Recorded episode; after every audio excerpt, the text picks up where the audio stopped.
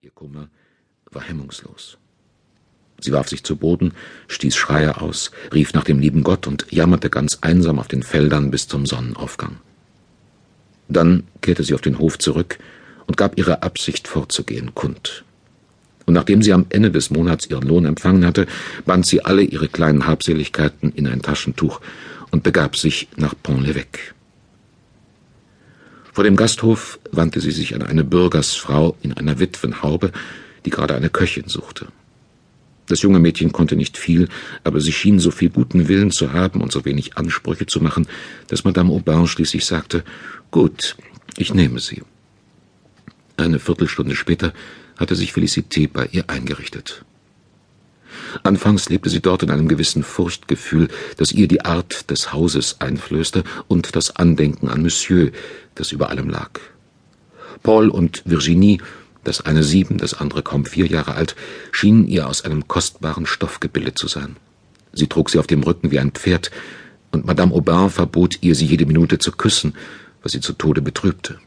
Dennoch fühlte sie sich glücklich.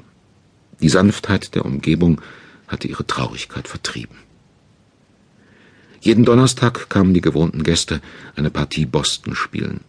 Felicité sorgte schon vorher für die Karten und die Fußwärme. Sie stellten sich Schlag acht Uhr ein und brachen auf, bevor es elf schlug. Jeden Montagmorgen breitete der Trödler, der unter dem Durchgang wohnte, sein altes Eisen auf dem Boden aus. Alsdann erfüllte sich die Stadt mit einem Stimmgewirr, in das sich das Wiehern von Pferden, das Blöken von Lämmern, das Grunzen von Schweinen nebst dem harten Rattern der Karren auf der Straße mischte.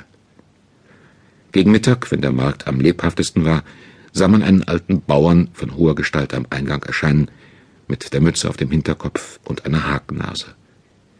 Es war Robelin, der Pächter von Gefosse.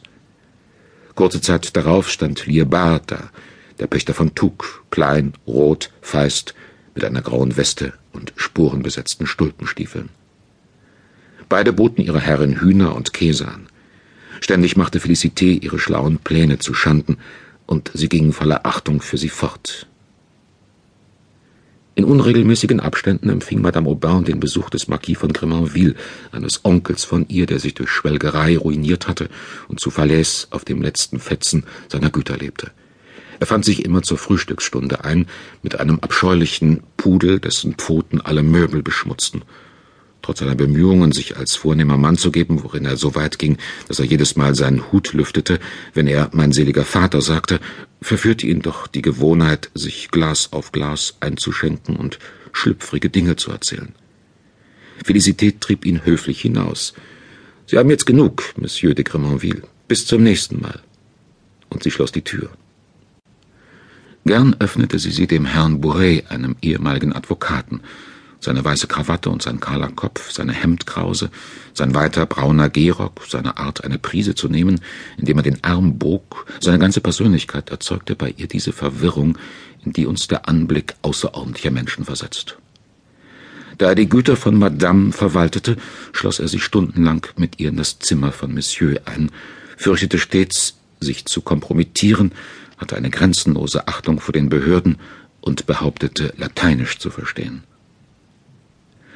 Um den Kindern den Unterricht angenehm zu machen, machte er ihnen eine Erdkunde mit Kupferstichen zum Geschenk. Sie stellten mannigfaltige Bilder aus der Welt vor, federngeschmückte Menschenfresser, einen Affen, der ein junges Mädchen raubt, Beduinen in der Wüste, einen Walfisch, der harponiert wird und so weiter. Paul erklärte Felicité diese Stiche. Das war auch ihre ganze wissenschaftliche Bildung. Die der Kinder wurde von Guillot besorgt, einem armen Teufel, der im Rathaus angestellt wegen seiner schönen Handschrift berühmt war und sein Taschenmesser am Stiefel wetzte. Wenn gutes Wetter war, begab man sich schon in der Frühe nach dem Gut Gefosse. Der Hof lag an einem Hang, das Haus stand in der Mitte, und in der Ferne erschien das Meer wie ein grauer Fleck. Felicité nahm aus ihrem Korb Scheiben kalten Fleisches und man frühstückte in einem Raum, der sich an die Molkerei reihte. Er war der einzige Rest eines nun verschwundenen Lusthauses. Die Fetzen der Tapete an der Wand zitterten im Luftzug. Madame Aubin senkte den Kopf unter der Wucht der Erinnerungen. Die Kinder wagten nicht mehr zu sprechen. So spielt doch, sagte sie. Sie liefen davon. Paul stieg in die Scheune, fing Vögel, ließ flache Steine über das Wasser.